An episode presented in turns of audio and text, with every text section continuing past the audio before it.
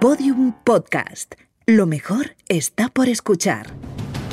Cuando los cartógrafos del Renacimiento reflejaban en sus mapas una zona jamás pisada por el hombre y por tanto seguramente peligrosa, dibujaban una criatura mitológica y escribían debajo: Ic sunt dragones. Aquí hay dragones. Bienvenidos a Podium Podcast, bienvenidos a Aquí hay dragones.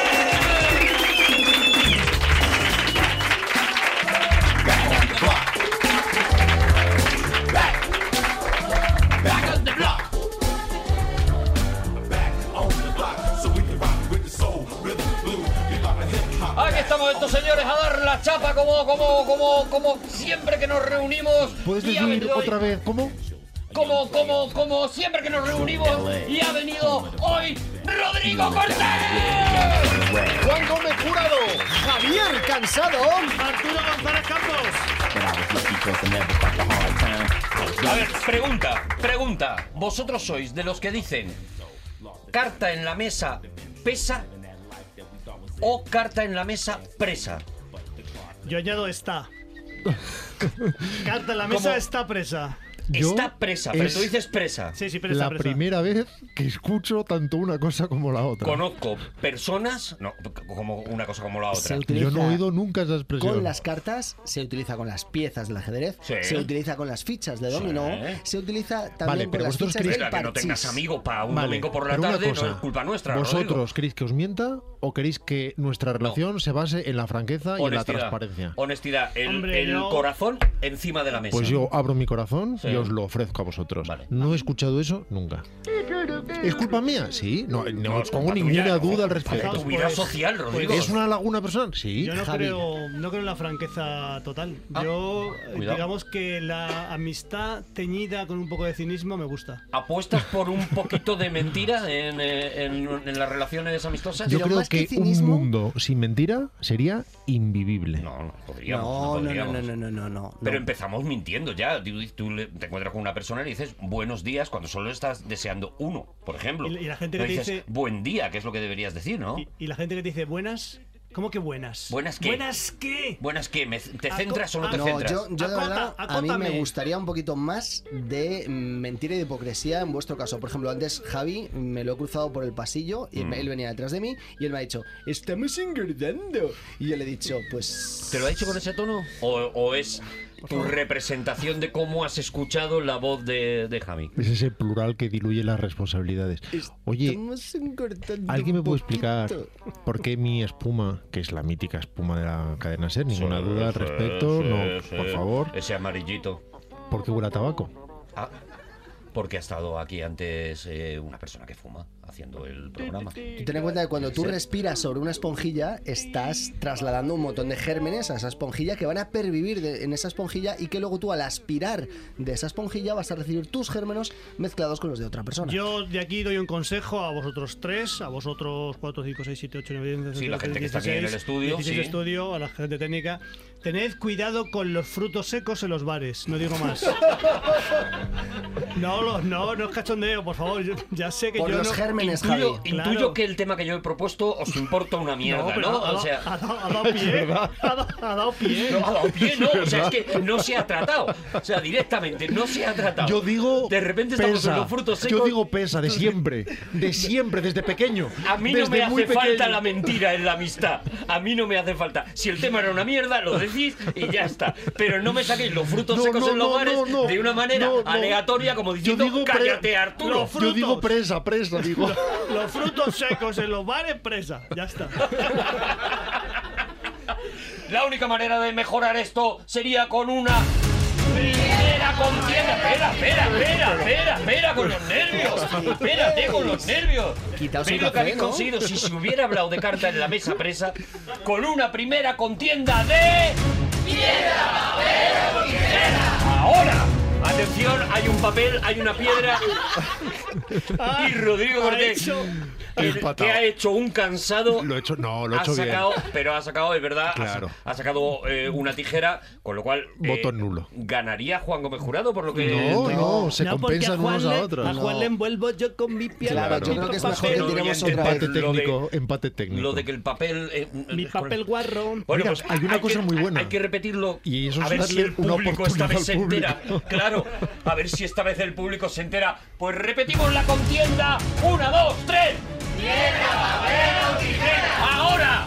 Hay una tijera, hay una piedra, hay, hay dos papeles. Vamos a ver, yo con el A ver, papel. no están saliendo las cuentas porque Javier Cansado, que ya no sabe cómo hacer trampa, ha sacado tijera y papel, las dos. Yo con mi papel envuelvo en la piedra de Juan y con la tijera corto el papel de Rodrigo. Claro, claro, claro. Tiene todas las de Te voy a decir una cosa. Javi. O sea, aquí vamos a poner unas normas. O sea, igual que lo de carta en la mesa presa, que es lo que se ha dicho toda la vida, como Vale. ya sabéis, eh, solo se puede sacar con la derecha y no se pueden sacar dos, Javi. O sea, O esto... sea, pues, pues, sí, pero- Vale, pero Mira. a partir del próximo programa. A no. partir del próximo programa. Vale, Mira, pero vamos esto a hay que dejarlo cosa. claro ya, por favor. Ponemos las reglas el día que venga un público bueno. ¿Vale? ¿Vale, Juan? Vale. Entonces, ¿empezaría Javier Cansado si me he enterado bien al final? pero sin cinismo. Sin no. Si, si me dais, si decís que gana en buena línea. Desde, las, desde la sobriedad más absoluta. Javier Cansado, ¿de qué vienes a hablarnos en este programa? Pues hoy vamos a hablar de humor.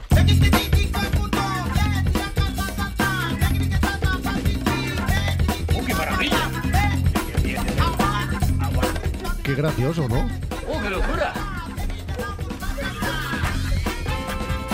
Vamos a, vamos a escuchar toda, la, toda mi seccioncita. Vamos a escuchar a la, la banda de la Marina Armenia, ¿vale? Vale. Que es, eh, Armenia no tiene, no tiene mar. que Pero no- tiene un río famoso. Pero sí, y, tiene- y tenía un monte Ararat que se lo quitó Turquía. Toda la sección sobre el humor va a ir con música de la Marina Armenia, ¿no? De Armenian Navy Band con Arto Tumbo Yaxiyan, que es el cantante, compositor y tal, ¿vale? Esto va a Todavía ser- no le puedo poner un pero a eso, claro.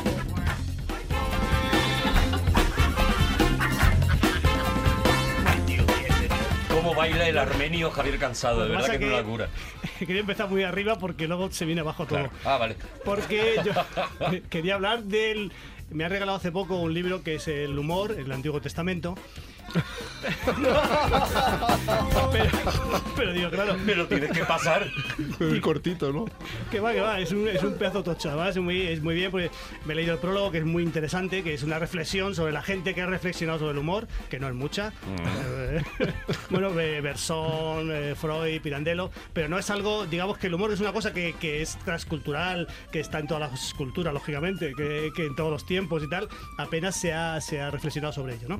Entonces yo digo, pero claro, es que si quiero hablar del el humor en el Antiguo Testamento, uno, no sé si las referencias todavía son vigentes, porque el- las re- las referencias religiosas, yo no sé si hablar de bromear con, con Daniel o con Jonás tiene vigencia hoy día. Hombre, no yo creo que sí, que la gente más o menos una no, idea se no, hace. no, ya os lo digo yo. Bueno, y si no, ¿por Para qué? Los, lean. los millennials... Un momento que vamos a hablar de humor. Si hay una voz autorizada, es la de Juan. No, no. Adelante, Juan. No, no. Hablo como estudioso de la Biblia que soy, tema que conozco a la perfección, conozco muy bien la historia de las religiones y muy concretamente la nuestra. Pero tú no sabes que no se pueden presentar esas expectativas cuando se habla de algo. Y lo que os digo es que tú hoy le dices Jonás a un millennial y para él es como los Eso vellos es. públicos, no existe. Vale, entonces, dado este planteamiento, yo digo, Pero qué ejemplo es ese, Juan, de verdad. Pero qué ejemplo es ese. Bueno, ¡Vamos a bailar! ¡Vamos a bailar! en base a eso, digo, yo creo que las referencias va a haber que explicar demasiadas cosas. Y digo, ¿y por qué no me lanzo de verdad a la piscina seca? De verdad. ¿Por qué no hablo del humor? Del humor realmente, no del Antiguo Testamento, sino de algo que aún no tengamos ni una referencia. Ah, mira, mejor. del, del humor eh, con los sumerios, los egipcios, etc. Ah. Así que vamos a cambiar de tema.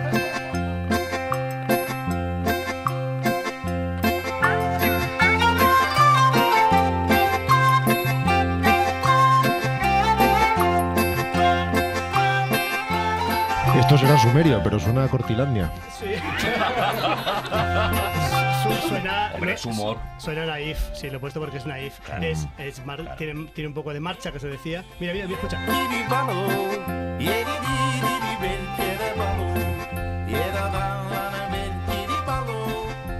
Yo veo un fenicio mm, así contando chistes con esta música. Bueno, pues esto es este caso. Pero esta- a los niños. a los niños. Esta música está ilustrando el humor eh, de Sumeria, porque el chiste más antiguo Ah, que se conoce está en Sumeria. Sumeria está, está en Mesopotamia, abajo, lo que, lo que es Irak hoy.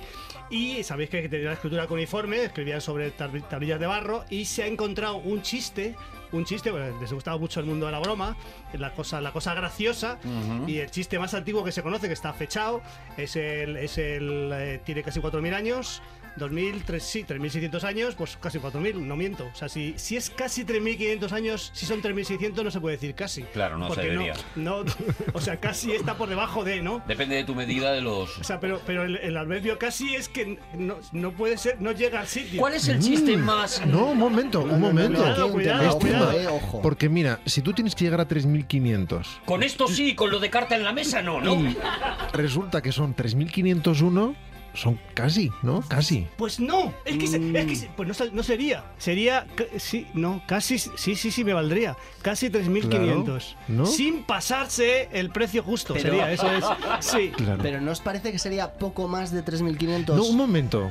A ver si es verdad. Vamos a imaginarlo de la siguiente manera. Alguien, por ejemplo, Royo Rayman, tiene una caja de palillos. Vale. La tira al suelo. Sí. Y le dices a alguien, ¿cuántos crees que son? Y dice, 3.501. Y viene Rayman luego y los cuenta. Dice, son 3.500. Y decimos todos, casi. Sí, diríamos casi. Es verdad, es verdad. Yo es que estoy en el casi desde el principio. Pero sin embargo, si, si un, un- uno hubiera dicho 3.501 y otro hubiera dicho 3.499, para mí gana el de 3.499 porque no se ha pasado. Porque estaba antes, Porque, claro. está, porque estaba siendo 3.500 la cifra de la que hablamos, ¿vale? Bueno, ¿Cuál va. es el primer chiste Vale. que está...? Es que mira, estoy mirando el, el- perdona, ¿eh? estoy mirando el diccionario y es que vale todo, porque es poco menos de, pero también es aproximadamente, también es con corta diferencia y también por poco. Pues claro. Teníamos, teníamos Si es razón. que os habéis metido en un jardín que no existía. Teníamos razón los cinco, casi. No, el público de mierda que nos ha tocado hoy no. No, no me refiero a nosotros. Ah, bueno. nosotros sí. ¿Cuál es el chiste? El chiste, el- el- antes de contar ese chiste, voy a contar un chiste que a mí me gusta mucho. Un Ajá. chiste sumerio, que es precioso, que dice que un, un zorro pisa a un buey. Por favor, vamos a ver. Tenemos una perspectiva de más de 3.500 años, Claro, sí. más de 3.500 años, Casi. O, o casi 3.500. Por lo cual, por favor, seamos benevolentes. No te disculpes, Javi. no, no, ya, el humor es muy generacional. O sea, es una cosa que es así, ¿vale? ¿Cómo se dice en sumerio mis tetas? Está hablando de hace 3.500 años y de que es muy generacional. Bueno, dice, un zorro le pisa a un buey. Vale. Este no es el primer chiste, este es un chiste que está en una tablilla, ¿vale? Pero, Vale. pero para calentar cuento un chiste antes, ¿vale? Dice, un zorro pisa a un buey y dice, ay, perdona, te he hecho daño. Oh, Pilla- pilla- Tiene mucha gracia. Han pasado 1.400 generaciones para que no entendamos este Tengo yo cintas de gasolinera de, de sumerios. Vamos a ver. Juan, como un zorro va a pisar No, a un no, no. buey.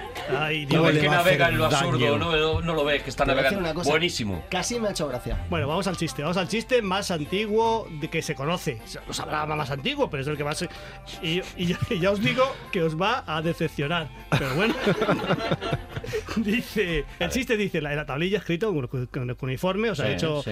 hecho de verdad, a conciencia, porque no es, no es como ahora que escribes, haces, escribes, manuscribes y haces facilísimo. Pero si tienes que ir cincelando y tal, cuidado, ya Al tienes final, que, pens- que no. pensar mucho lo que, lo que escribes, ¿vale? Ujú. Dice, lo nunca visto. bueno, la risa no está en el... Vamos a ver, yo lo voy a contar jocoso, ¿vale? Dice, lo nunca visto. Una tierna jovencita que se ventosee en las piernas de su amado. Ostras, los sumerios, qué cochinos, ¿no? Es humor escatológico, para empezar. Pero fíjate, el humor de pedos que no ha fallado nunca, ya no fallaba eh, en, ¿Qué en es? 3.500 años. Y sin embargo, fallado. Y yo, no, no, no ha fallado porque que- he dicho que no crearéis muchas esto- Yo me he reído un poquito. A lo mejor también. traducido el sumerio pierde. No, pero vamos a ver, es lo que es. Lo que es. Estoy, estamos hablando de los albores de, de la Pero si no te cultura. echamos la culpa Estamos Javi. hablando No, pero es que. No lo has escrito tú. estamos a muerte, No, Javi. es que- es que no, me- no, Javi, no, no, no, pero es que eso es importante, Pero es que, Javi. me, es, que, es que me me echáis en cara, dices, con tu talento, Claro. tenías, tenías que ver este, esta- ver. este chiste ridículo. Tenías esperábamos- sacado oro. De ti esperábamos un mejor chiste sumerio, las cosas como son. Con este material te lo coge un cómico de nivel y te hace una, te hace, un- te hace una maravilla. Claro. Pero es que lo que hay, yo soy, soy un notario de la historia. Por otro Esto es lado, lo que hay, ¿vale? no había dinero para contratar a Ricky Gervais. Uy, por favor. Como el sumerio ha sido ese. Vale, vale. pues vamos, vamos a Es como es irnos. generacional. Sí. Vamos a cambiar de, de la Armenian Navy Band y vamos a irnos a otro, a otro país.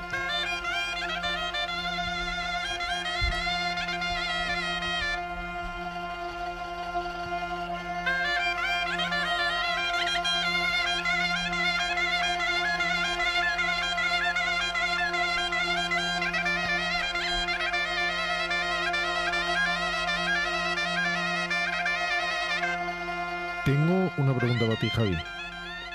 Me estoy quedando en sumeria, eh, perdona, me estoy enganchado ahí. Sí. ¿Cómo se sabe que eso que nos has contado eran chistes? En la tablilla ponía arriba chiste. O si no, ¿cómo se diferencia de una historia sin más? O una anécdota. Claro, que a lo mejor era un drama. Es lo, lo que decir, has contado podía ser el drama de una persona diciendo, mira lo que me ha pasado con mi chica. ¿esto quién lo determina? ¿El arqueólogo si se ríe o no?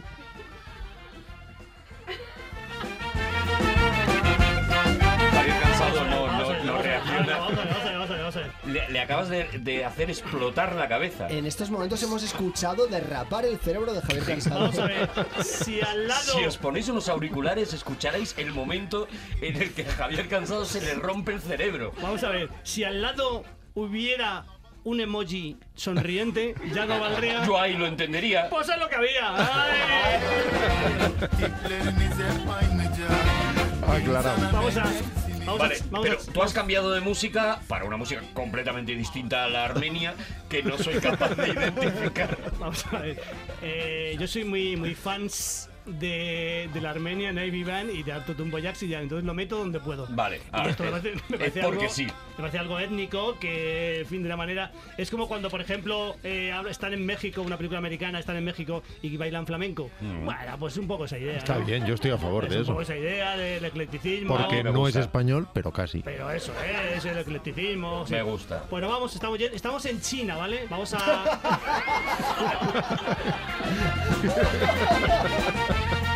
Pues sí, es verdad que lo mete cuando le da la gana. El autor de este, de este chiste es Si Chin Sa Chi, ¿vale? No, no broma, ¿eh? Se llama así. Buenísimo. Si, si Chin Sa Chi, ¿vale? Dice que estos, estos son dos. cien- ¡Va Mir chino! los chinos de dos, no, dos son muy pocos para chinos, ¿eh? Claro. Eh, el emperador. El emperador. El, el emperador Xian Chu, ¿vale? El emperador Xian Chu va con su amigo Chen Yun, ¿vale? No confundamos Xian Chu con Chen Yun. Hombre. No hago bromas con los nombres, que se llaman así. Se llaman así, vale. Entonces eh, había una eh, en China, en lo que es la, en lo que es la China, había un, un problema económico y entonces eh, la gente estaba haciendo mucho vino y cosas muy malas. Eh, Había... Había un problema económico y como en todas las crisis la gente se puso a hacer vino. Vamos a ver, claro. Entonces el emperador Xian Chu lo prohibió, ¿vale? Vamos a ver, estoy contando esto de memoria. A ver si me. A ver si. a ver- a ver- esto- Que te acuerdas de la época. Entonces el, el Xian Chu el prohibió que, o sea, prohibió, multó a la gente que tuviera toneles de vino, toneles para hacer vino, ¿vale? Vale. Entonces multó y, y encarceló a la gente que pudiera hacer vino, ¿vale? Entonces el chiste es el siguiente. Xian Yun le dice, que es el amigo, le dice a, a Xian Chu, dice, "De- detén a ese varón, detén a ese varón. Y dice, ¿por qué? Dice, porque va a cometer adulterio. Dice, ¿pero por qué va a cometer adulterio? Dice, porque tiene los elementos para cometer adulterio. ay, ay, ay, ay, ay. Es gracioso. ¡Qué retranca! No, No, tiene es ¿eh? gracioso, es gracioso. Sí. Ahí hace falta más contexto. Porque claro, yo imagino que eso se le debe haber escapado a Javi. Yo lo imagino, ¿eh? Imagino que a quien detienen, al varón que detienen, es por llevar uvas, seguramente.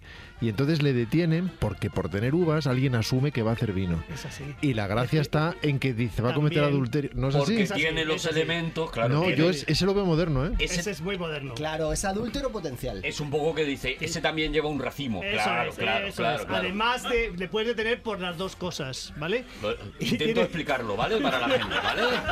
tiene otro tiene otro, eh, sí, sí, chinchasi, tiene otro que es... Javi los cuente y yo los defiendo, ¿vale? ¿Vale? Los mil mejores chistes de Chichachi. Sí, chinchasi. Chichachi. Eh, esto es eh, Chen Yun, que siempre es su protagonista. Chen Yun que va caminando. Era el Jaimito de la época, ¿no? Eh, un poco sí. Vale. Va, va- va caminando y de pronto vea en una tumba hay una mujer que está abanicando la tumba, ¿no? Y le dice Chen Yun, dice, pero mujer, mujer china. Ahí no hay ni, ni prevalencia cultural ni nada. ¿eh? Claro. Entre ellos se pueden decir chino. Se o puede sea, decir chino, claro. ¿eh? Ellos se reconocen entre sí. no es, No están haciendo, no es no ofen- están haciendo chistes racistas. Es dicen, como- "Va un co- chino. no es Es ofensivo. como los masones. es ofen- no es ofensivo, ¿vale? Dice que, dice mujer, mujer china. ¿Qué, ¿Qué estás haciendo? ¿Por qué abanicas la tumba? Y dice, es que prometí a mi marido que me casaría de nuevo cuando se hubiera secado la tierra.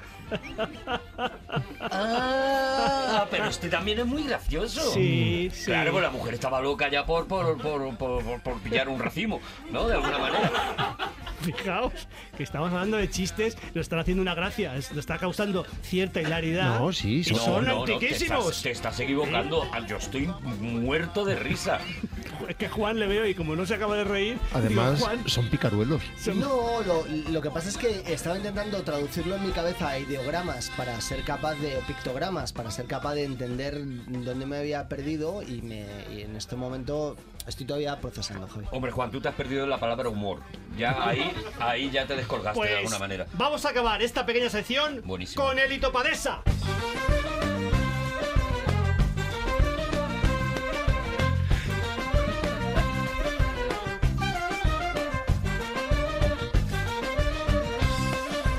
Ahora dirá, México. ¿sabes? Es que es, es- es algo que, te- que tenéis que vivir desde que Juan, desde que Javier Cansado ha aprendido a dar señales al técnico, a nuestro técnico Borja, para que la música funcione. Es que me entrego, ¿eh? se ha ido cogiendo una confianza, entonces ya no sabe solamente levantar el brazo y hacer el gesto, sino que todo él se pone de pie y dispara como, como John Wayne, le pega un tiro a Borja para que suene la música. Es que me encanta. Bueno, eh, vamos a hablar de un autor que es Narayana, que escribió el Litopadesa. Litopadesa es una especie de, de panchatantra. No es el panchatantra. Ah, bueno. Es una. Es, es un- Pero casi. Vamos a ver. Vamos a ver, Panchatantra tiene una serie de, de indicaciones, eh, conocimientos, leyendas de la cultura india. Vale, Y estamos este- en la India, ¿no? Estamos en la India, sí, Vale. sí. Creo que lo he dicho, he dicho, vámonos a la India, ¿no? Creo que lo, he dicho. No le hagas caso, Javi, No, sí, espérate, espérate. ¡Vámonos otra vez a la India! Entonces el Narayana es eh, escribió el Topadesa, que es una especie de, de- vamos a decir parodia del Panchatantra, ¿vale? Panchatantra es una serie de, cono- de conocimientos, de información, de, de normas para los para la cultura hindú, ¿vale? Entonces eh, tiene como más gracia, ¿no? Por ejemplo, eh, una, una cosa que, que yo creo que tiene, tiene cierta gracia. Dice, dice el autor, dice, prefiero un hijo, un hijo muerto a un hijo estúpido. Dice, porque el hijo muerto te afligirá una vez en la vida, pero el hijo estúpido te afligirá muchas veces. Es muy bueno. Es bueno, es bueno. Muy bueno. Es bueno. muy ¿Os gusta? Muy ¿No os- bueno, muy sí, bueno, a mí me ha hecho gracia. ¿Os ha parecido muy, os ha parecido muy duro a lo mejor? No, no, no, no, No. Me parece muy gracioso, muy gracioso. ¿Os ha cortado un poco el rollo o no? No, no. Está muy no. bien. No, es que veo que os ha cortado un poco el rollo. Ah, sí, sí, nos ha cortado mucho el rollo. Javi, ¿quieres que nos corte el rollo? El... Sí, para A- a mí me ha dejado el estomaguito- A mí me corta el rollo desde muy pequeño. Vale. Como os ha cortado un poco el rollo, voy a contaros es que una cosa muy divertida para que os vengáis arriba, ¿vale? Que es la, la historia de, de una de un, rakas- un rakshasa. ¿Sabéis lo que son los, rakshasas? Sí, No. deidad demoníaca con forma felina. Continúa, por favor. No puedo creer. De verdad, poco- pocos niños muertos hay. Hombre, el panteón indio tiene 30 millones de dioses y que menos que conocer los mil o dos mil más eh, esenciales. Venga, Javi, sí. Bueno, había un, había un rakshasa que A ver, que te lo sepas, vale, pero la chulería no, Juan. A mí me ha hecho gracia a partir de la chulería. Vamos a ver, en, en el monte Triparvata. había- ¿Sabéis lo que es el monte? Sí, es un, es un monte súper alto. Adelante, Javi. El monte Triparvata. El cuarto más alto. de- ¿Cuánto más alto? Hombre, hay 35 millones de montes en el mundo que menos que conocer 27. Adelante, Javi.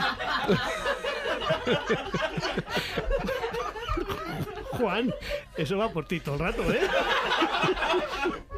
Bueno, en el monte, en el monte había una ciudad que se llamaba Brahmapura, ¿vale? No Brahmaputra, que es otra, sino Brahmapura, ¿vale? Y entonces eh, un ladrón robó, robó un- una, un- una campana de oro, ¿vale? Fijaos qué cosa más bonita, ¿eh? Robó una campana de oro, ¿vale? Empieza como una fábula, que sí.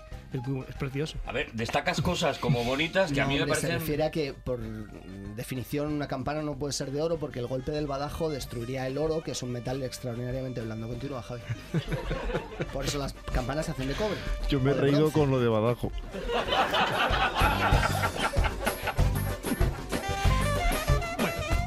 Entonces eh, este ladrón pasó por el monte, el monte Cirparvata, que venía de la ciudad de Brahmapura. Mm. Entonces un tigre, que un tigre de, de la India, que sabéis que en la India hay tigres, hay muchos tigres. ¿Cuántos tigres habrá, Juan? Más o menos. Casi, ¿no? vale, pues entonces el, el, eh, un tigre se lo comió, el- se comió el ladrón. Y había unos monos, porque en la India sabéis que hay muchos monos, que robaron la campana, ¿vale? Y entonces la hacían sonar, le gustaba mucho a un mono. ¿Qué más le gusta a un mono que hacer sonar una campana? Ya ves. Y a mí. Y a cualquiera, cualquiera más. Bueno, iba a decir una cosa que incorrectamente política. No, políticamente incorrecta. o sea, lo más, lo más políticamente incorrecto. Por decir- ahora incorrecto ya lo has dicho. Ahora, ahora si quieres, lo dices más, lo de político. Lo más políticamente incorrecto que es, es decir, incorrectamente político. Bueno, eh, entonces el, el. Pero que era lo que ibas a decir. Yo ya me he quedado con las ganas de que lo digas. Vas tonto un lápiz. Ah, más tonto. Bueno, tampoco tan. Entonces eh, la, la gente del lugar dice: ¡Ah! El Raksasa que está vive en, el- en este monte, que es un. di- ¿Cómo decías, Juan? ¿Un diablo? Deidad demoníaca con forma felina, por favor. Vale, entonces Javi, pensaba, continúa. como estaba desgarrado, pensaba que el, el, el Raksasa Gantakarna que vivía allí se había enfadado y entonces se, se había comido al. Es, es- es una historia cómica, ya digo. Al ¿eh? ladrón de campanas. Al ¿no? ladrón de campana. Entonces, eh, una alcahueta que se llama Karala habló con el rey y dijo: Si quieres que quieres recuperar la campana, yo puedo hablar con el, con el Rakshasa Gantakarna y lo, lo recuperaré. Ajá. Porque él ya sabía que eran los monos. Porque al ser alcahueta era muy lista. Entonces sabía que eran. sabía que eran los monos. Entonces cogí unas chucherías muy buenas de monos, chucherías especiales para los monos, cosas Sí. que le gustan mucho a los monos, por ejemplo, tripas de cordero, cosas que son muy agradables para los monos, que a una- un ser humano prácticamente lo, lo despreciaría, a no ser que tuviera una hambruna Pero tremenda. y los dice, monos hacen cucuruchos. los de- monos hacen cosas muy buenas Se la con los- ponen en los cuencos de los bares. y- Entonces la alcahueta cogió, le- les, les- les- les- les- les desperdigó por el monte a los monos, por el, por el bosque. Mm. Eran, eran monos de bosque. He dicho un monte, pero era un bosque. Era un bosque, ¿qué tipo de árbol le podía ser en la India? Eh, ¿Sicomoros? Eh, Por ejemplo. por ejemplo. Probablemente sí. como Yo creo que eran ficus. Ficus y ora ficus, ora Sí, sí, sí, sí, Ah, sí, sí. plantas, plantas, Era- La planta era ficus y el árbol era sicomoro y punto y ya está. Entonces recuperó él la campana y se la llevó al rey y el rey le dijo muy bien alcahueta. Ya está. No, pero está bien. Chistaco, ¿eh? Claro, Es un chistaco, porque aparte es un chistaco. podía haber dicho, ten cuidado, no te vayan a dar Raxesa por liebre. Uf, es, a que, es que, claro, ni, ni Diréis, cinco... y, diréis, ¿y por qué? es forma felina. Diréis, ¿y por qué en el en el en el en el Itopadesa? ¿Por qué esto es co- esto es un cuento cómico? Porque al final hay un emoji que es una cara sonriente y sabes que es la parte de Claro, comedia. Si es que eso es lo que te ha arreglado la comedia toda la vida. Y ahora os voy a resarcir con un más Armenia Navy Band para acabar, ¿vale? Con esto terminas, ¿no? Sí, con eso termino.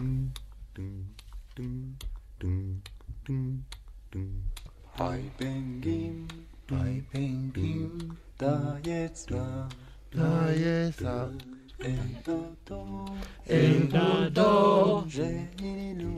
yemilu Chesake Chesake Hozala Hozala Temedi Temedi Tushavo Nushavo, Nusabor. Yo creo que ha dicho pótala, te mentí de un sabor. San, Fer- San Fermín, 17 San Fermín. 7 de julio. Julio, tú, tú, ¿por qué? Qué bonito. ¡Seguimos en Aquí hay dragones! Repartiendo arte, porque esa es mi cualidad. Te llevo de lo cotidiano a otra realidad, al estado de la incierta forma. Territorio en el que habito cuando todos duermen. Puedes verme repartiendo arte, porque esa es mi cualidad. Te llevo de lo cotidiano a otra realidad, al estado de la incierta forma. Territorio en el que habito cuando todos duermen. Pasaporte con mi nombre rumbo al infinito. Hay mucho mito, pero nadie ha vuelto y lo ha ¡Qué descrito. recorrido, qué maravilla, de verdad! Y tenemos ahora la confrontación. Claro, nos vemos en el problema de la otra vez. Normalmente, Rodrigo Cortés, cuando tiene que enfrentarse a Javier Cansado, es el entrenador de Juan Gómez Jurado, pero en este caso os vais a enfrentar vosotros. Nadie puede entrenar a nadie. No, yo no, me- yo no quiero a Juan nunca más. ¿Podemos hacer una cosa inédita? ¿El qué? ¿Podemos enfrentarnos Juan y yo, pero yo le entreno? ¡Ostras! Ah, o sea, tú le vas a entrenar, pero si pierdes demostrarás que eres un gran entrenador. Pero si ganas... Si gano, gano, es un win-win. Claro, si ganas, claro. Es mal entrenador, pero es verdad. Tiene todas las de ganar. Pues vamos a por ello, atención. Piedra, papel o tijera. Y hay dos piedras encima de la mesa claro, que es no- que no, no le has estrenado. no me has has dejado entrenado, no te he entrenarlo. dejado entrenar, Te ha- te te podido la Lo he ansia. hecho, lo he hecho yo mal, lo he hecho Ninguna yo mal. instrucción porque el árbitro ha lanzado la competición antes de tiempo. Es culpa mía, ¿no? Y ahora mismo pues yo me siento un ¿Sabes poco qué pasa? Me tiene, desasistido. me tiene tan nervioso el público que no sabe hacer las cosas que ya, digo, se va a empezar a- Arturo. Sí, Ya basta de meterse con el público. ¿Te puedo hacer una crítica? sí, por favor. No te metas con el público, por favor. No me meto con el público. ¿Esa, es- esa era la crítica? Comemos, Esa es mi crítica. Comemos con él. No los puedes desanimar. ¿Cuál es el entrenamiento que le, que le, que le propones a Juan Gómez Jurado, Rodrigo? Juan, saca papel. Sí, Ya está. Vale. vale. Pero espera que te lo No, no, pidan. ya lo he sacado o por anticipado. Vale. Pues vamos a... Aquí está mi papel. Hay un papel, Yo he hay una sacado piedra, piedra. y gana Juan Gómez Jurado. Gracias a la portentosa aportación de Rodrigo Cortés, que como entrenador es magia, de verdad, ¿eh? No lo esperaba, ¿eh? Es No lo- magia, no lo qué esperaba maravilla. esto, no lo no, no, no, esperaba. lo esperaba para nada. Esto Juan es- Gómez Jurado, es tu momento. Espérate un momento, o sea, todavía estoy disfrutando del, Claro, claro. del No, éxito. subidón. No me extraña, no me extraña, eres... ¿Cuántas veces Eres, ganado eres Juan? Daniel San en Nunca este ganas, momento. ¿no? Sin ser entrenado, nunca. Nunca habéis ganado. Nunca, nunca, nunca. No sé por qué, no sé por qué, porque compito con una persona muy inteligente y con un perfecto tramposo. Luego ya vosotros os asignáis el... Recréate en que has ganado y adelante con tu tema, Juan. Venga, pues mira, el programa anterior, no sé si os acordáis, han pasado 15 días, En un programa anterior. igual no os acordáis. En anteriores programas de Aquí hay dragones. En el programa 38 Oh, habíamos buenísimo repasado la historia de la brujería hasta el siglo XIX, más o menos. No, ¿vale? no, 18. Hasta Salen era, ¿no? Sí, hasta Salem era finales del 17, principios del 18. Vamos a hacer un salto, nos vamos a ir a eh, finales del 18. ¿Tú qué quieres contar, Juan? principios del 19. Hombre, pues yo, a mí me vendría muy bien eh, Mm. un poquito de música victoriana, por favor. Mi- oh, música victoriana, espera, que te- tengo música victoriana.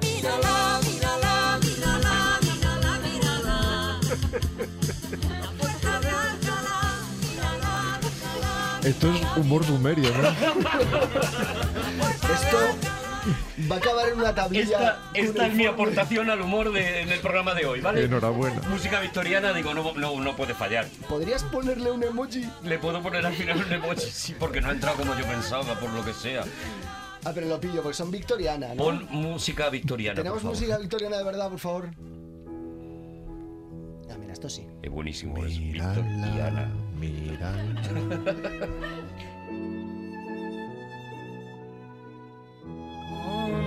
Contamíname, mezclate conmigo. Bueno, como, como sabéis, en Gran Bretaña estalló durante la era victoriana una gran afición por el espiritismo. Perdón. Es que nadie va a poder quitarse de la cabeza a Ana Belén y Víctor Manuel durante todo el rato que esté sonando esta música ya. Vale, eh, a principios del siglo XX, con el final del reinado de Victoria, se registraron en Gran Bretaña más de 50.000 círculos espiritistas.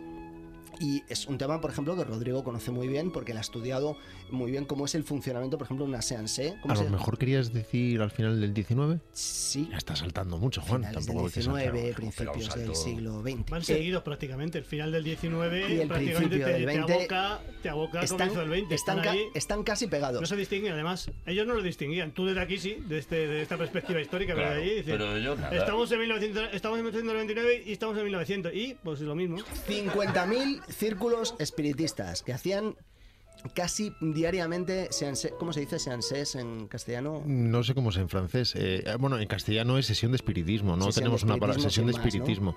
Pero la palabra, que no sé cómo se pronuncia en francés, los ingleses la usan tal cual, pero pronuncian seance. Seance. Vale, pues había diariamente más de 100.000 seance en toda Gran Bretaña, en esos 50.000 eh, círculos espiritistas. Y aquí es donde van a entrar en escena la que va a ser la última bruja de la historia. Su nombre es Victoria Helen Duncan.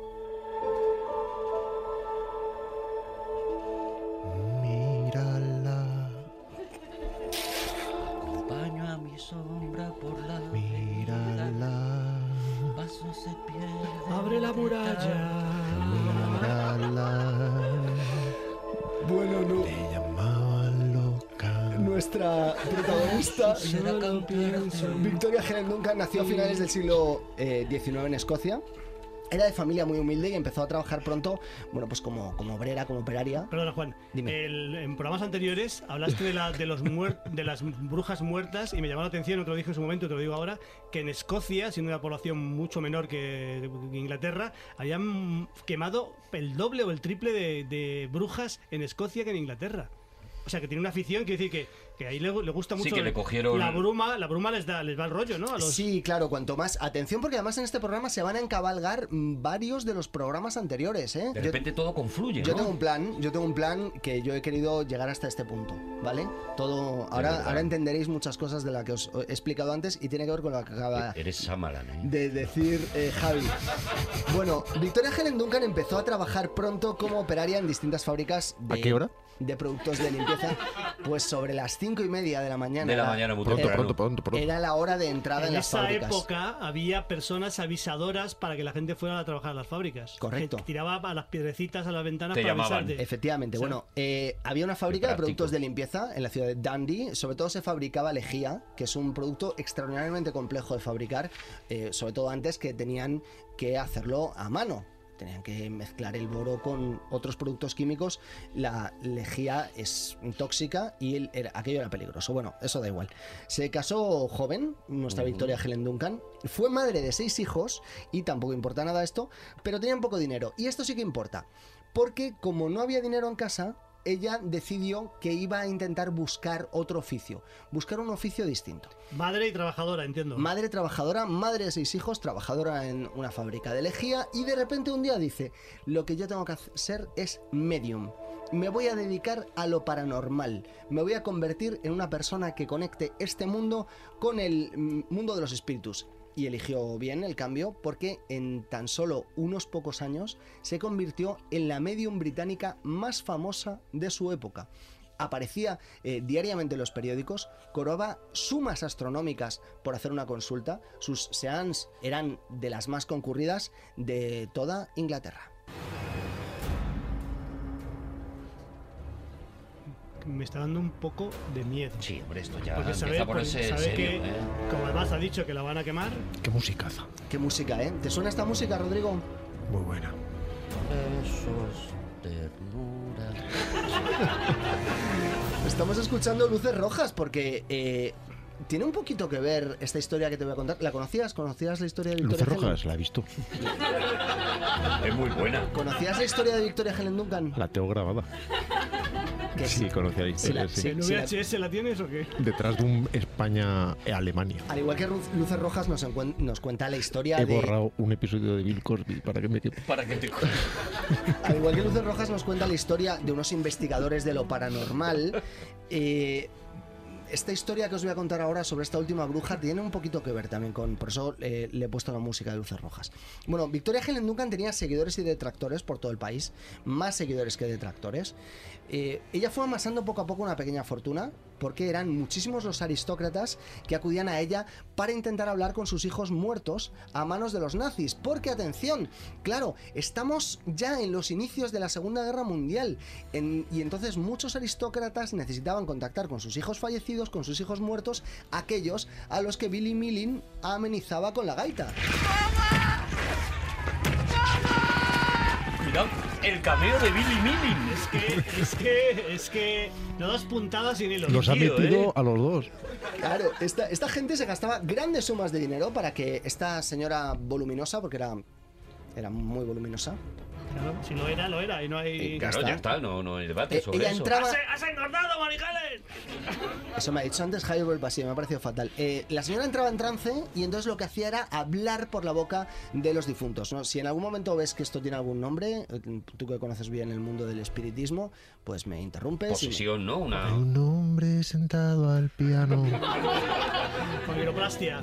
Bueno, eh, ella hablaba por boca de los de los difuntos como Guppy Goldberg en, ¿En Ghost? en Ghost. ¿Te acuerdas qué que se metía Patrick Swayze se metía dentro de ella y entonces ella eh, hacía como que Patrick Swayze la había poseído, ¿no? Y esto y hacía lo mismo. Ella sí. eh, En la eh, trama de Gisco también creo recordar, ¿no? Bien, en había la una trama medium, había una sí. medium también, sí. Entonces ella representaba de alguna forma que los difuntos estaban hablando a su través y eh, antes de que eso ocurriera, el difunto eh, le hacía, le obligaba a expulsar por la boca ingentes cantidades de ectoplasma.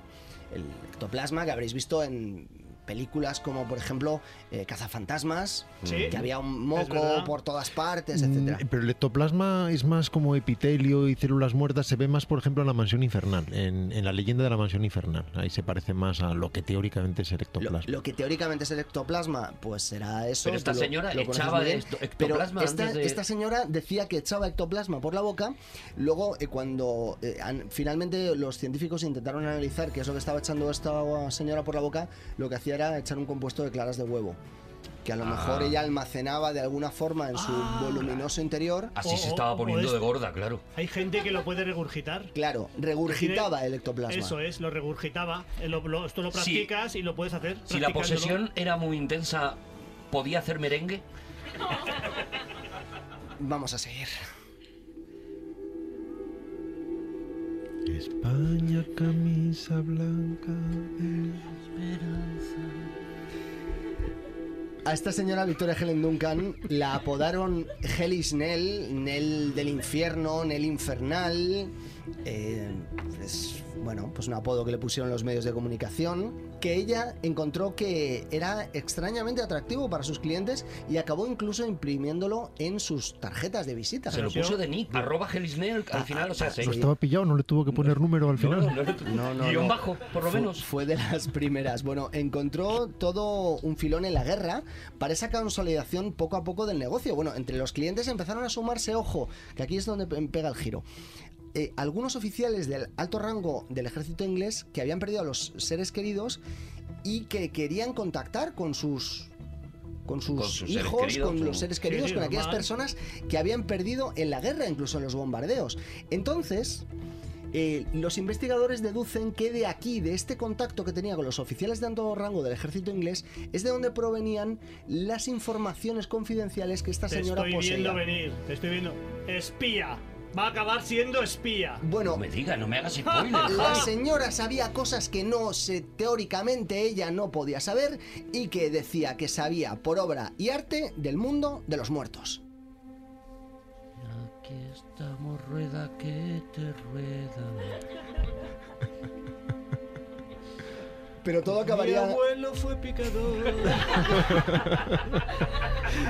todo acabaría al final eh, desmontándose, cayendo por su propio peso, porque eh, cometió una gran metedura de pata en el año 1941 y esa metedura de pata fue el principio de su final. Esta En- mujer tenía que acabar cayéndose por su propio peso. ¿Chistes de gordas ahora? Sí, vamos a. Vale, pues Helen residía entonces en Portsmouth eh, y allí era, bueno, pues donde se había trasladado porque obviamente las, las mm, personas que practicaban espiritismo se trasladaban de un sitio a otro Rodando.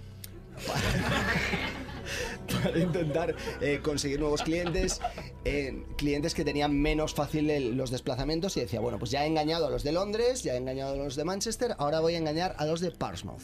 Y entonces, bueno, pues ella hizo una de sus seans y los representaba con los ojos vendados, atada de las piernas y sujetada Atada de las piernas.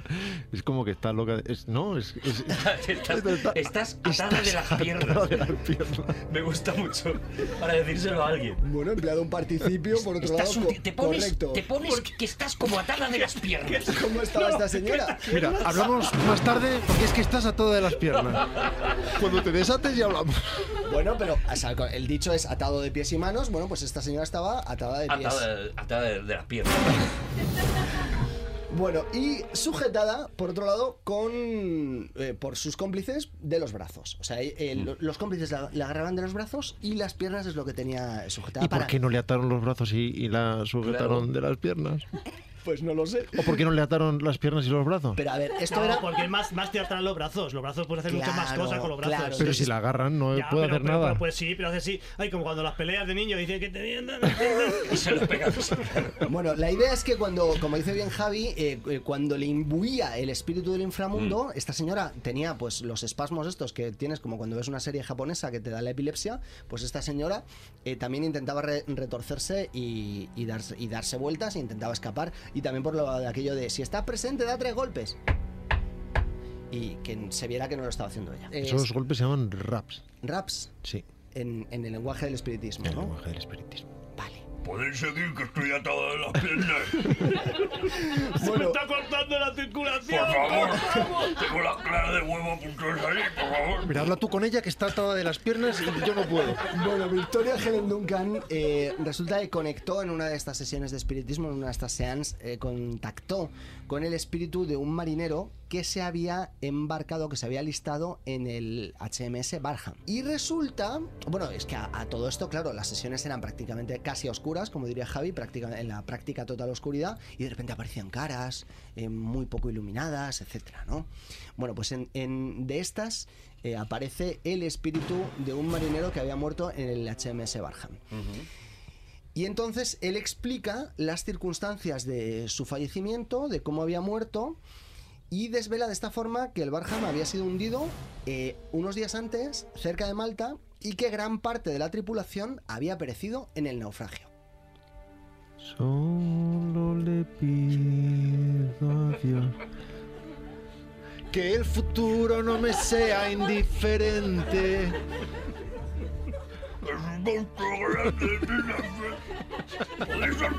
Tendréis o estaréis empezando a intuir el problema. Tú no lo digas, Rodrigo, porque ya lo sabes. No lo vemos venir. ¿Tú, Javi, intuyes por dónde puede venir el problema? Que no estaba muerto, que estaba ¿Eh? tomando cañas. El problema es que el Barham, el HMS Barham, se había hundido de verdad. Y se suponía que era un gran secreto militar porque era una de las joyas de la corona de la Armada Británica.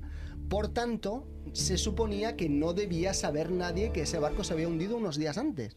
Y a esta señora, claro, se lo habían dicho los Ya lo habían dicho los espíritus. los espíritus. Bueno, entonces claro, aquí, a partir de aquí, Helen Duncan, esto sale en todos los periódicos, porque obviamente dice, he contactado con un espíritu del Barham, pero si el Barham es- no se ha hundido, Está ahí, sí. Está ahí, no, no, no, no. Y entonces el Helen Duncan entonces em- entra en el punto de mira de las autoridades.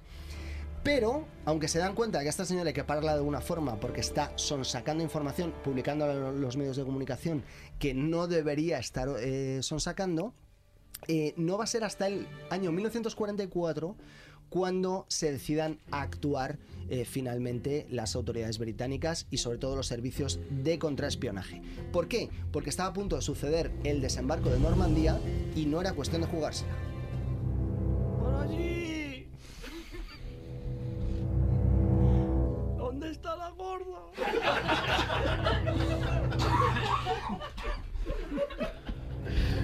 Porque claro, si esta señora... Perdone, soy el niño nazi. ¿Estamos ya o todavía no? Si esta señora se enteraba de el tema del desembarco en Normandía por algún bocazas y esto acaba en los periódicos, obviamente se iban a enterar al otro lado de... Claro, los alemanes, Al ¿no? otro lado del Canal de la Mancha, los alemanes, y todo se iba a tomar por saco, ¿no?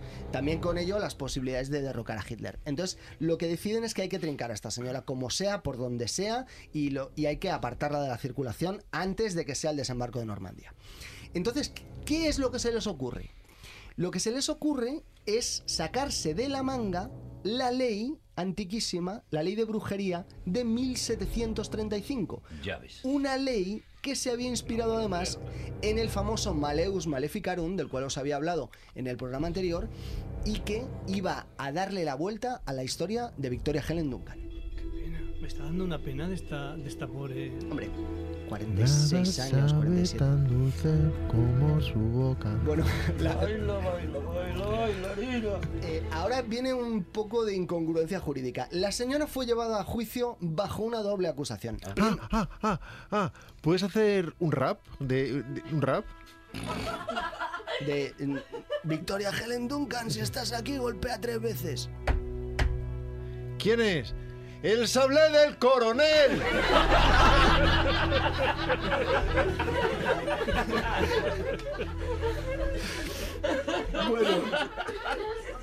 Victoria Helen Duncan fue llevada a juicio estremecedora. bajo una doble acusación. Primera acusación, la de ser una bruja. ¿Y por qué creéis que es una bruja? Porque a mí me convirtió en grillo. O sea, primero, era por ser una bruja. ¡Ay, qué listos! Está pillada. Claro. Y la segunda acusación era hacerse pasar por una Está bruja. pillada. ¿Lo entendéis? Está pillada. ¡Qué listos! ¡Qué listos! ¡Qué Claro. listos los funcionarios de la justicia británica! ¡Qué listos! Qué listo. O qué tíos, bien ¿eh? te condeno por ser bruja, o bien te condeno por Bueno, no serlo. ¿Qué puede ir mal? Perfecto. Win-win. Menudo genio. Bueno, la defensa obviamente se centró en lo segundo, para no arruinar el lucrativo modo de vida de esta señora, y para demostrar que era una bruja de verdad, mantuvieron como estrategia que era imposible que un ser humano regurgitase Claro. las cantidades de ectoplasma, porque llegaba a vomitar 5 o 6 litros de ectoplasma. Y, ¿Cómo se ponía de huevo clara, la de, mujer? clara de huevo. No sé cómo lo haría, supongo que tendría algún tipo de dispositivo con el cual expulsaría por la boca. No, No, sé si... me cabe, me cabe bien. La verdad es que en esos gabinetes espiritistas siempre se trabajaba con oscuridad por una razón muy concreta, precisamente. Los medios decían que es porque si no los espíritus no aparecían, lo cual era parcialmente cierto porque era la manera en que tenían de hacer sus trucos de ilusionismo. No, hombre, pero no, no, no estoy de acuerdo. O sea, tú, tú eres un espíritu y vas a aparecerte en un sitio luminoso. No, no, tiene, no tiene sentido. O sea, un, un espíritu que esté orgulloso de serlo, que no se avergüence de ser espíritu, te aparecerá siempre en sitios po- poco lumi- iluminados. No, un espíritu que se sienta orgulloso de serlo aparece en cualquier circunstancia. porque Claro, cuanta no. más luz Aparece mejor. con luz. Estoy no, orgulloso no, no, de mí mismo. no, no utilicé mi, propia, mi propio argumento contra mí. Eso es absurdo. Bueno, la, propia historia de Nell estaba contra ella, tal como acaba de describir Rodrigo y como ha insinuado o, o contrainsinuado Javi, porque evidentemente el espiritismo se realiza en la oscuridad, pero le habían hecho fotografías cuando ella intentaba, estaba empezando, intentaba probarle a los científicos que ella era una bruja auténtica. Y entonces, claro, le habían hecho fotografías con el flash a tope. Entonces, mm, si veis las fotografías de Victoria Helen Duncan, producen ternurita y vergüenza ajena, porque vemos que el ectoplasma que regurgita, bueno, pues en ocasiones es un guante de cocina. Ella tenía el guante de cocina. A veces regurgitaba como una especie de calcetín de lana muy largo. Luego ella va eh, afinando. Es como en tiburón cuando lo abren y sale la matrícula. Ella va afinando ya los materiales mm, con los que fabrica el ectoplasma y ya no los hace de calcetín ni de guante de cocina. Pero sin embargo, por ejemplo, a- le hacen fotos a los supuestos espíritus que aparecen al, eh, al lado de ella y son pues muñecas, eh, caras recortadas de una revista. Es que además se hace en condiciones de tanta, tanta oscuridad que en cuanto algo eh, se evidencia por encima de esa penumbra absoluta, el cerebro hace el resto. Así que basta con algo ligeramente blanco para que el resto lo conformes en tu mente. Nell se ofreció a realizar una sesión de espiritismo en directo durante el juicio e invocar atención a las madres de los jueces. No quiero chistes con esto, ¿vale? A mi madre con mi madre ni esto, no invoques a la madre. no". Nadie iba a hacer un Nadie chiste iba a con- hacer con, nada. con madres de jueces no se han hecho Yo estaba este buscando cómo metía niña de agua. me metí, yo soy- a mí no se metió mi madre porque yo soy el fiscal y conmigo no tiene que, por qué meterse, siempre sí con los jueces. con los jueces sí, pero, con los- pero yo soy solo fiscal, soy fiscal, fiscal. Los jueces se negaron a que las madres de los jueces o de los fiscales fueran Ah, vale. invocadas. Y Nell fue condenada a nueve meses de prisión justo a tiempo de que los aliados desembarcaran en Normandía. Nell prometió, a cambio de una pena tan corta, porque la podían haber quemado. Ahí, con la Perfectamente, sí, perfectamente. La mano la podían haber quemado. No sería falta de ganas. Quemado.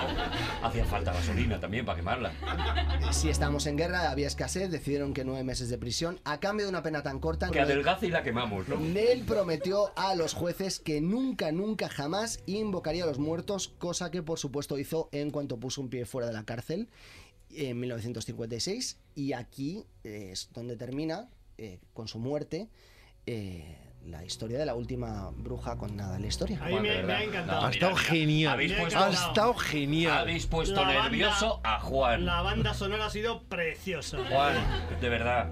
Tiemblas, amor mío, como una gota de rocío. Agapimú. ¡Seguimos en Con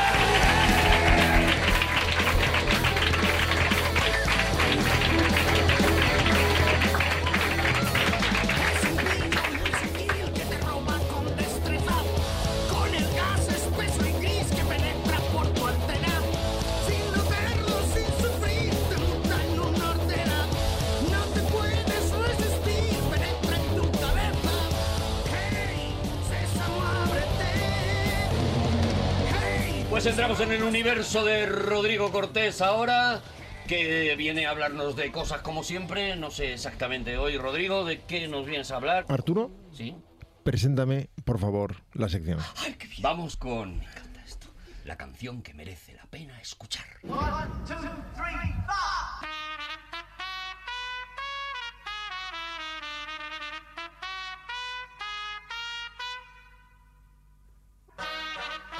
Hoy podría perfectamente hablaros de vaqueros, pero prefiero hablaros de indios.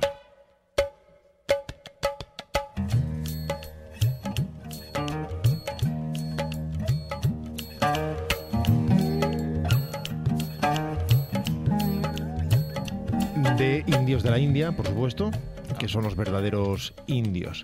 Y como quiero hablaros de cine indio, Decir cine indio, de alguna manera, es decir Bollywood, aunque no todo el cine indio es Bollywood. Este término que conocemos eh, en realidad es un juego de palabras que se hizo en los años 70 entre Bombay y Hollywood. Muchos estudiosos lo rechazan porque consideran que tiene una pretensión paródica y la industria de Bollywood no la tiene en absoluto, pero en cualquier caso eh, ha quedado como un sello, así es como lo llamamos y así es como lo seguiremos llamando. Tienen que comérselo y es así. O sea, y ya está. Sí, sí. Eso es así ya. Por otro lado, toda esta gente sabe perfectamente lo que es un Ragnesha. se rodaba en idioma hindi, que es el idioma cooficial en la India, junto con el inglés, más otros 22, por cierto, y además el cuarto más hablado del mundo, en términos estrictamente cuantitativos. No sé lo útil que resulta recorrer el mundo sabiendo hindi. Y es una pieza fundamental de la cultura popular de la India. Y no solo de la India, sino de todo el subcontinente, de todo el subcontinente indio, lo que antes llamábamos el Indostán que sería Pakistán, Bangladesh, etcétera. Más en Nepal, incluso Sri Lanka y las Maldivas, todo eso se considera el subcontinente indio en el que el cine de Bollywood es eh, una pieza absolutamente esencial.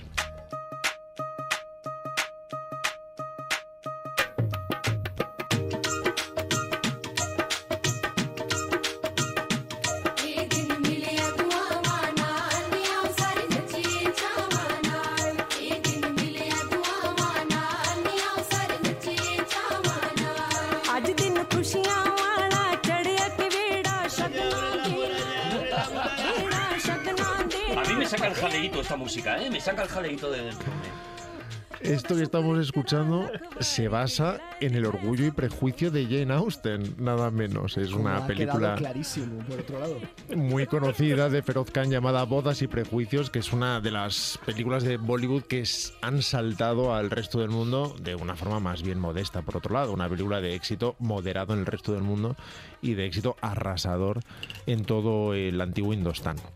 Aunque nos reímos muchas veces cuando escuchamos ese tipo de música, o las películas de Bollywood, o la parodia que hizo Coca-Cola en su momento, con aquel famoso del pita pita, y a todo el mundo le resulta cómico, En este mundo han trabajado grandísimos músicos, desde Nusrat Fateh Ali Khan, por ejemplo, hasta el propio Andrew Lloyd Webber, que también ha trabajado en Bollywood, el autor de Jesucristo Superstar y Evita y El fantasma de la ópera. Y es tan popular, tan conocido, tan integrado en la cultura eh, popular india que de hecho las bandas sonoras se ponen a la venta meses antes del lanzamiento de la película. Y resulta aún más importante la producción del disco de algún modo que la de la película. De hecho, en términos estrictamente sonoros, si alguien ve una película de Bollywood, en el momento en que empiezan a cantar, da la impresión de que alguien le ha dado al play a un disco, porque el sonido no suena a sonido directo, no se trata de integrar en la historia, sino que tiene la producción discográfica con la reverb, etcétera. Pero para el público indio eso es exactamente lo que debe ser. Por otro lado, las películas de Bollywood están dobladas siempre porque después se doblan a diferentes dialectos y a diferentes idiomas, así que forma parte de su tradición y de su sentido comercial. Al maratí, al tamil, al tegudo, al bengalí. Muchísimas gracias, Juan. Ya falta decir, venga, sí, Rodrigo. Sí, Rodrigo, por favor. La época dorada de Bollywood empieza a finales de los 40, e incluye los 50 y los 60 completos. Después el público, no diré que empieza a cansarse, pero empieza a mostrar predilección por otros géneros, cine social, cine de acción, pero tiene un reverdecer muy poderoso en los 80 y los 90 s- generalmente a través de comedias románticas musicales, increíblemente populares, sobre todo con la pareja Shah Rukh Khan de la dinastía de los Khan, de la que ahora hablaremos, muy célebre en Bollywood, y Kajol, una actriz bellísima y muy, muy conocida de su industria.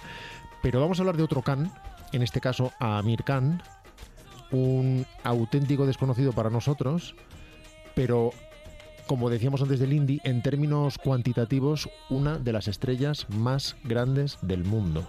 Este.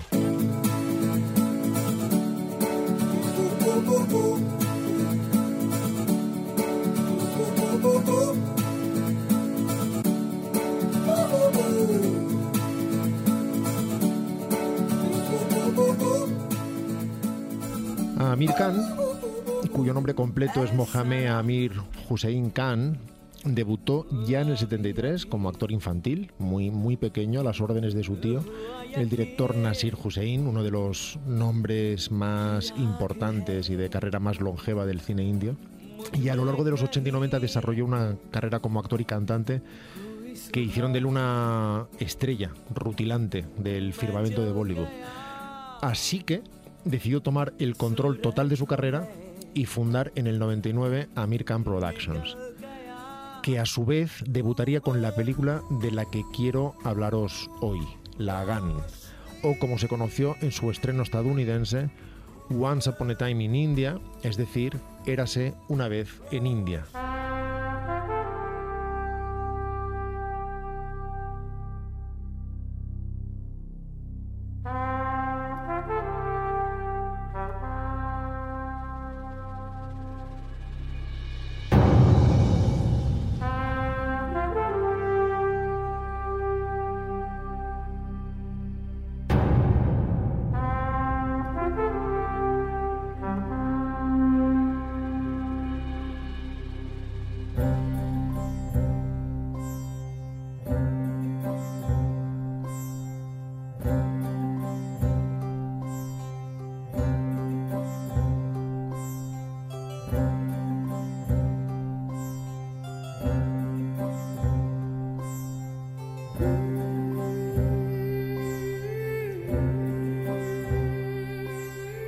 Amir Khan quiere producir y protagonizar una película vagamente inspirada en un título deportivo indio de los 50 que se llama Nayadaur de Dilip Kumar y para ello contrata al director y guionista Ashutosh Gowarikar y le da una libertad creativa muy inusual en la industria. De hecho, Amir Khan, a pesar de que se hace el rey de la película como estrella y productor, considera que precisamente lo que puede conseguir desde su lugar es darle a Ashutosh la libertad que no se le da generalmente a un director, ya que él pertenece al lado creativo y lo normal es que un director diga necesito 50 camellos y el productor le dirá y te las apañas con 25, pero él sabiendo exactamente para qué los necesita va a defender esa idea y va a conseguir los 50 camellos. Amir, Amir Khan ¿Es obeso? ¿Es una persona obesa? No, no, no, No es obeso. No. Es que los galanes del cine indio, por lo menos en los 40 y los 50, son obesos. No diré tampoco que es súper delgado y atlético, No, pero son, son obesos, son obesitos. no hablo de Amir Khan, no es, no es eh, una sílfide masculina. Come bien, digamos. Mm, se alimenta, pero no es, pero no tiene sobrepeso, no. No no vomita Para que te hagas una idea, Javi, yo en esa época lo había petado. Para mí eres el epítome Era- de un galán de, la, de Bollywood. Así me llaman. Asutos lo que hace es desarrollar una historia patriótica que en realidad es muy sencilla. En la India de la era victoriana, creo que ya todos hemos aprendido lo que es victoriana, del Imperio Británico, los habitantes de una pequeña aldea viven oprimidos por los altísimos impuestos exigidos por los gobernantes británicos. De hecho, la palabra India Lagan, que es la que da título a la película, hace referencia a ese diezmo, es el nombre en indio de ese impuesto. Y cuando en la aldea intentan negociar una reducción de impuestos con los malvados oficiales británicos, son los malos de la película, evidentemente, estos proponen congelarlos durante tres años si un equipo formado por hombres de la aldea, que desconocen por completo el juego británico del cricket, gana a un equipo del ejército. Algo en principio imposible, evidentemente. Ni siquiera conocen las reglas y los otros forman parte de una tradición en un deporte que solo se practica allí, entre otras cosas, y que nadie más entiende aceptan el reto y se preparan para luchar y lograr salvar su aldea. En realidad la película es todavía más simple. Es una mezcla de Rocky y Evasión o Victoria. Es una película deportiva en que asistimos a diferentes partidos de cricket progresivamente más emocionantes hasta la resolución final. Decir que el cricket hoy día es el deporte nacional de la India. O sea, es el deporte que practican y que son campeones del mundo y que son y que son locos del, del cricket. Claro, pero no en la época Claro, claro, a eso me victoriana. refiero que pa- parten de que de que una, una una épica total, o sea, no sabían cómo se jugaba y ahora es un, ahora son unos campeones. Y es una de las razones por la que Claro. es tan popular la película, porque es una película muy muy patriótica, a la vez hace referencia al deporte rey del país y además tiene canciones.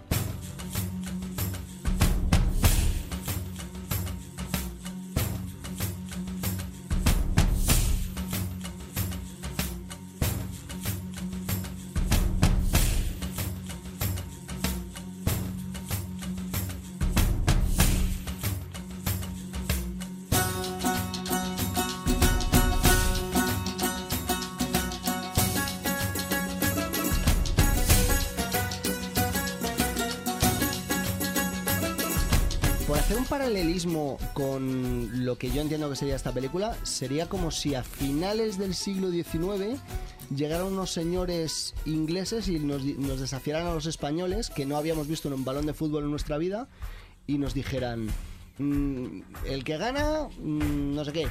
Pero además desafiando a la gente de una aldea de Galicia. Claro, Claro. entonces obviamente esos proto jugadores de fútbol descubrirían que se acabarían convirtiendo en los mejores jugadores del mundo.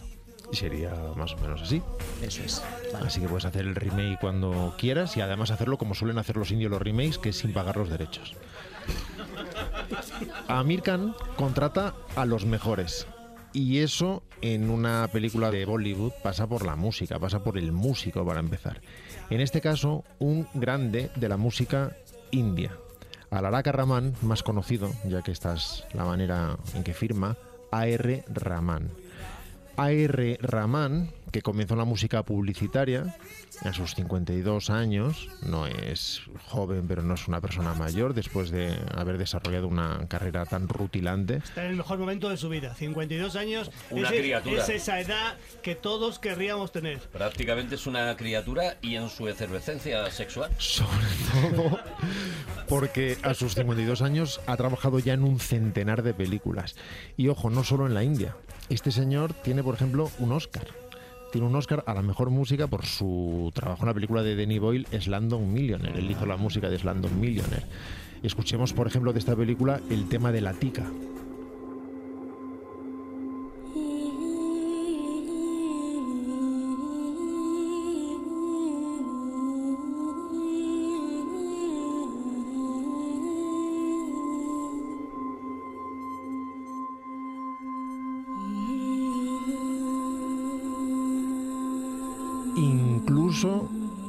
A formar parte de una improbabilísima superbanda en 2011 llamada Super Heavy.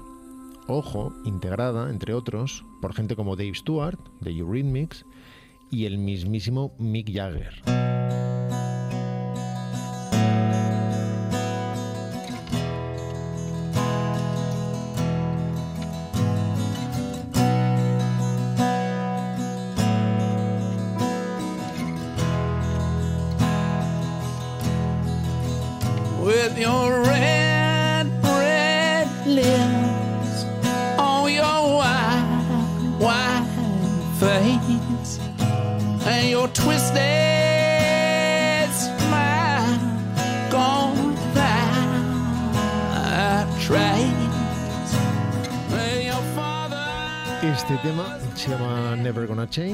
Y pertenece al disco Super Heavy de 2011. Adelante, Juan.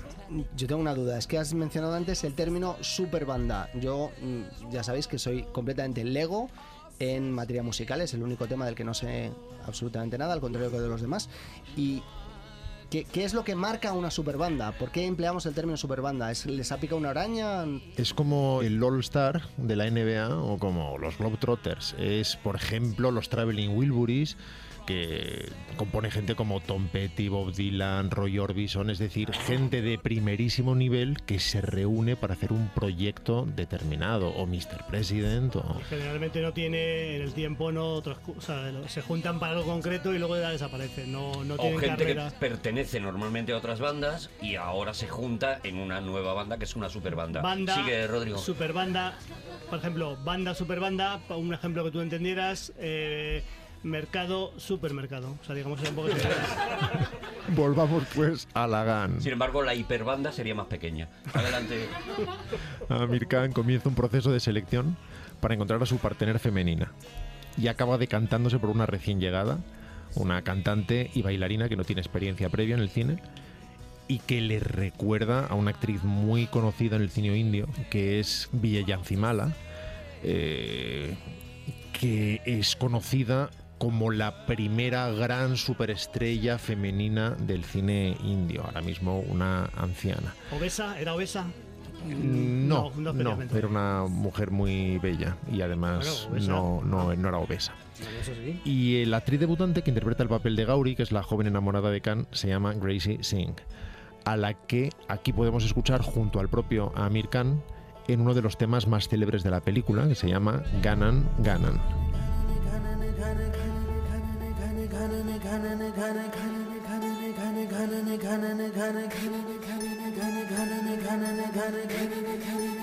घन घन गिर गिर आए बदरा घन घन घोर कार छाए बदरा धमक धमक गूंजे बदरा के डंके चमक चमक देखो बिजुरिया चमके मन धड़काए बदरवा मन धड़काए बदरवा मन धड़काए बदरवा Menudo spoiler, ¿no? Llamarlo ganan, ganan. Tiene Hs intercaladas.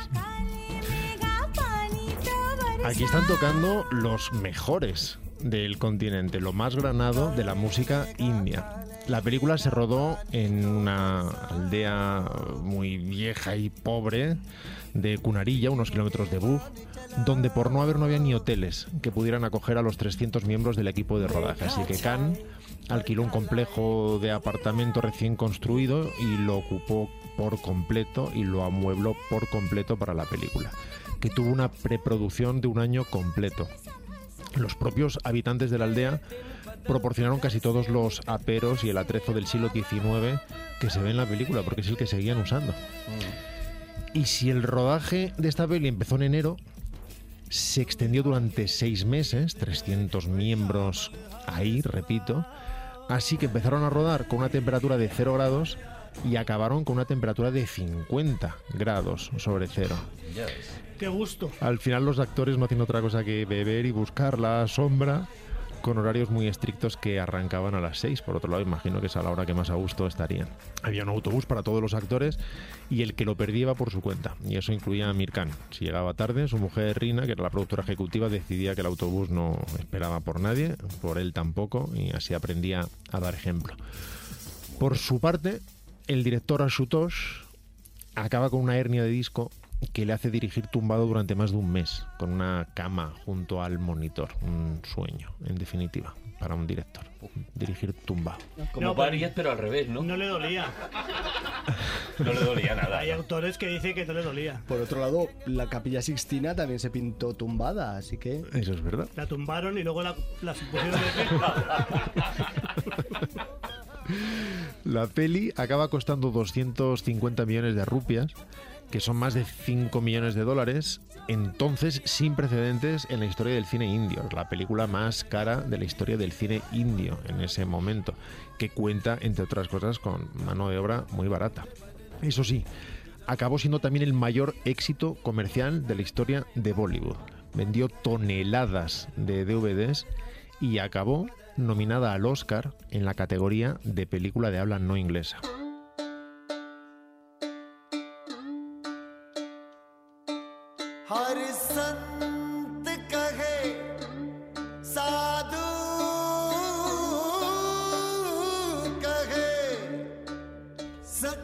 La película dura más de tres horas.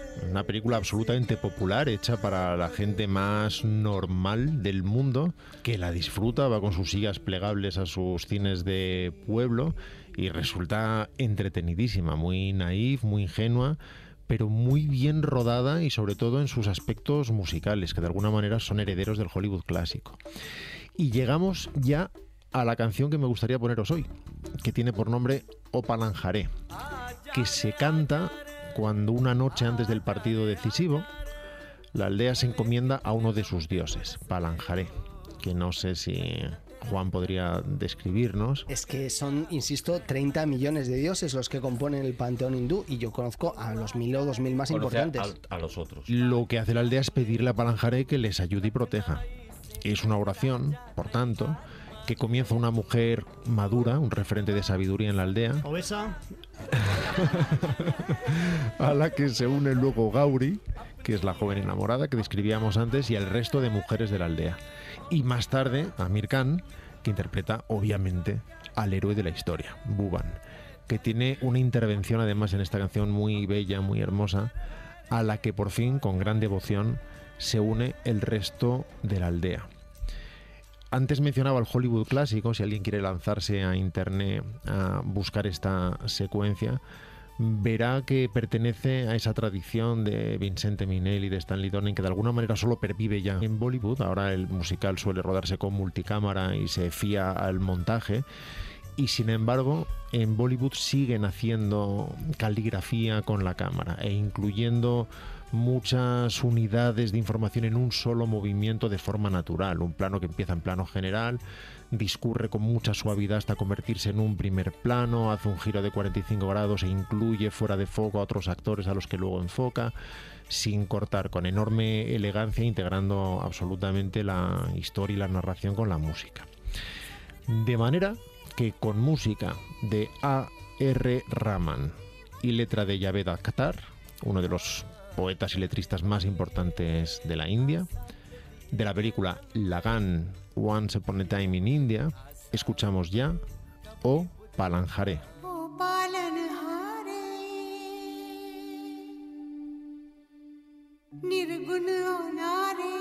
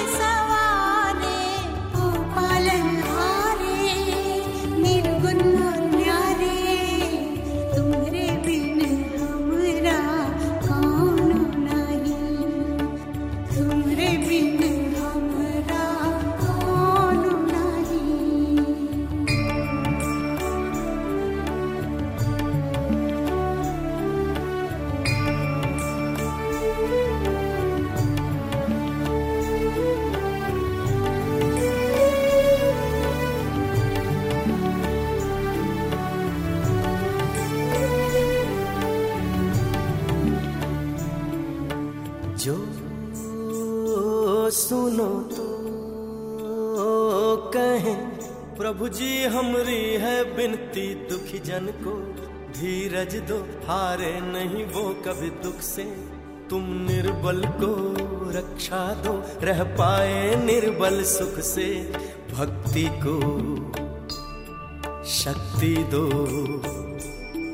भक्ति को शक्ति दो। जग के जो स्वामी हो इतनी तो अरज सुनो है पथ में अंधियारे। दे दो वरदान में पुजियारे ओ पालन हारे।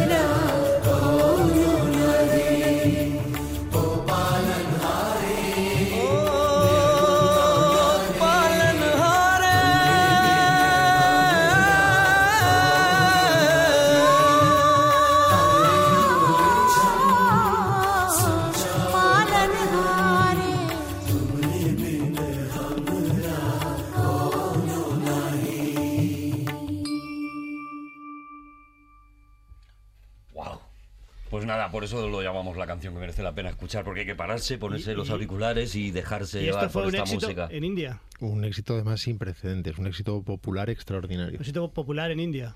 En la India, sí. En- o sea, esto fue, esta canción fue un éxito popular en India, en la India. Sí, en la India. Claro, de la además- India, Pero Eh, popular, o sea, un éxito popular. de la gente. Es básicamente además una oración, además como sabéis, Apalanjaré. Apalanjaré, que es como todos sabéis, una de- Insiste, insiste el, la chavala y luego el chaval insiste paranjaré, paranjaré, paranjaré, paranjaré. todos sabéis además que es una deidad con forma humana que rep- es representativa de la ternura y de la devoción, porque ¿Te lo has buscado, Juan? ¿Te lo has buscado? No, no, ¿Te lo has buscado durante la canción, ¿Cuántos Juan? brazos tiene? No es con forma humana, o sea, es Antes has dicho que no te lo sabías. ¿Te lo has buscado? un poco. ¡Nos vamos!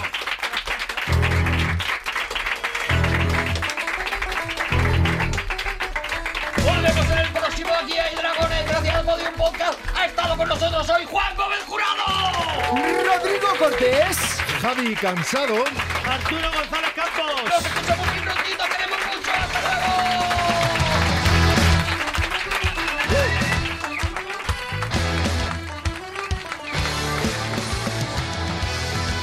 Todos los episodios y contenidos adicionales en podiumpodcast.com y en nuestra aplicación disponible para dispositivos iOS y Android.